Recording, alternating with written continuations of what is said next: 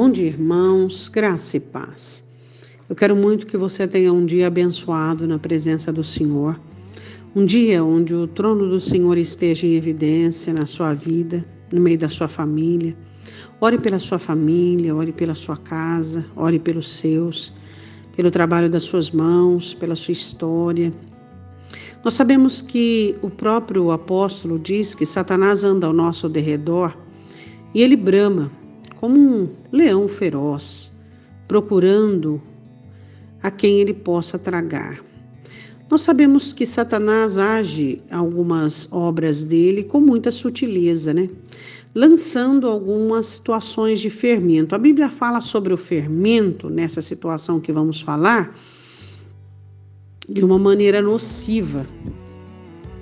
É muito interessante os fermentos que Satanás lança de incerteza, de dúvida, de questionamento, de revolta, de indignação. Quantas pessoas ficam indignadas pela situação? Como pode um coração indignado sentir, ouvir a voz do Espírito Santo? Como é possível um coração dominado pela murmuração, pela reclamação, sentir a paz e o governo do Espírito Santo de Deus?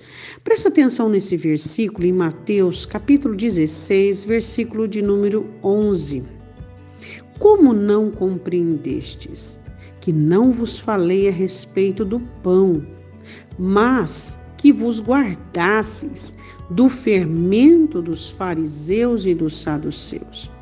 Jesus já havia multiplicado os pães e, e Jesus adverte os discípulos sobre o fermento dos fariseus. E eles ficaram assim questionando entre eles: ah, é porque nós não trouxemos pão e assunto do pão. Mas Jesus não estava falando, Jesus estava falando da doutrina, das palavras. Eu quero dizer uma coisa para você. As palavras, algumas delas, têm o poder de contaminar sua alma. Algumas palavras podem levantar sua alma, outras podem derrubar sua alma. Então você precisa tomar muito cuidado sobre as considerações da sua audição. Você que tudo que ouve vai direto no seu coração direto na sua alma. Você acha isso normal? Por exemplo, quando é que alguém está com uma imunidade boa? Quando ela convive com situações, às vezes nocivas até para o corpo, mas o próprio corpo tem o combate, né? Então, o corpo, o que, que ele faz? Ele combate contra aquilo que está entrando para defender todo o organismo.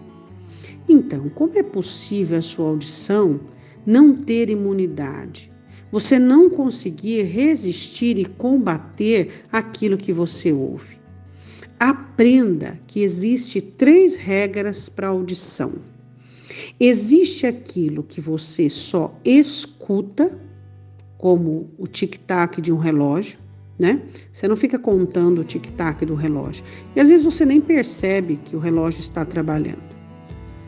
Existem as coisas que você escuta, existem as coisas que você ouve e são dispensáveis, que são aquilo que, lógico, você tem que ouvir porque você tem que responder às pessoas. Você tem que fazer parte de um diálogo, por exemplo. E existem as coisas que realmente são aprazíveis à sua alma e elas podem entrar na sua alma sem te fazer dano.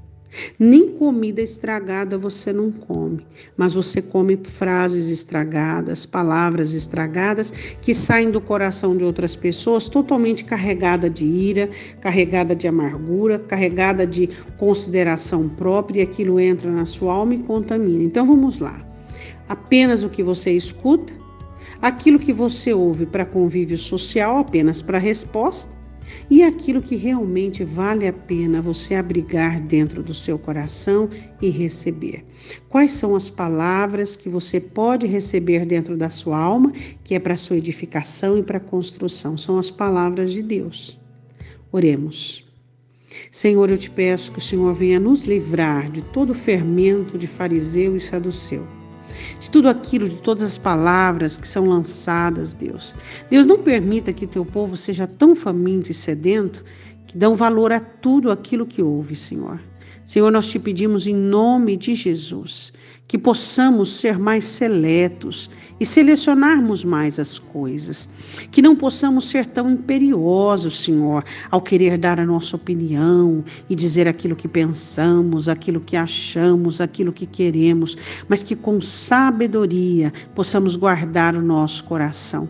Senhor, guarda o coração dessa mãe com respeito às palavras deste filho, a coração dos filhos com respeito a algumas palavras dos pais, o coração do cônjuge com respeito às observações do cônjuge, que não sejamos conduzidos por palavras humanas, que não sejamos contaminados por palavras humanas, mas que apenas as tuas palavras, Senhor, sejam bem vistas e queridas dentro de nós, para que elas possam produzir efeito.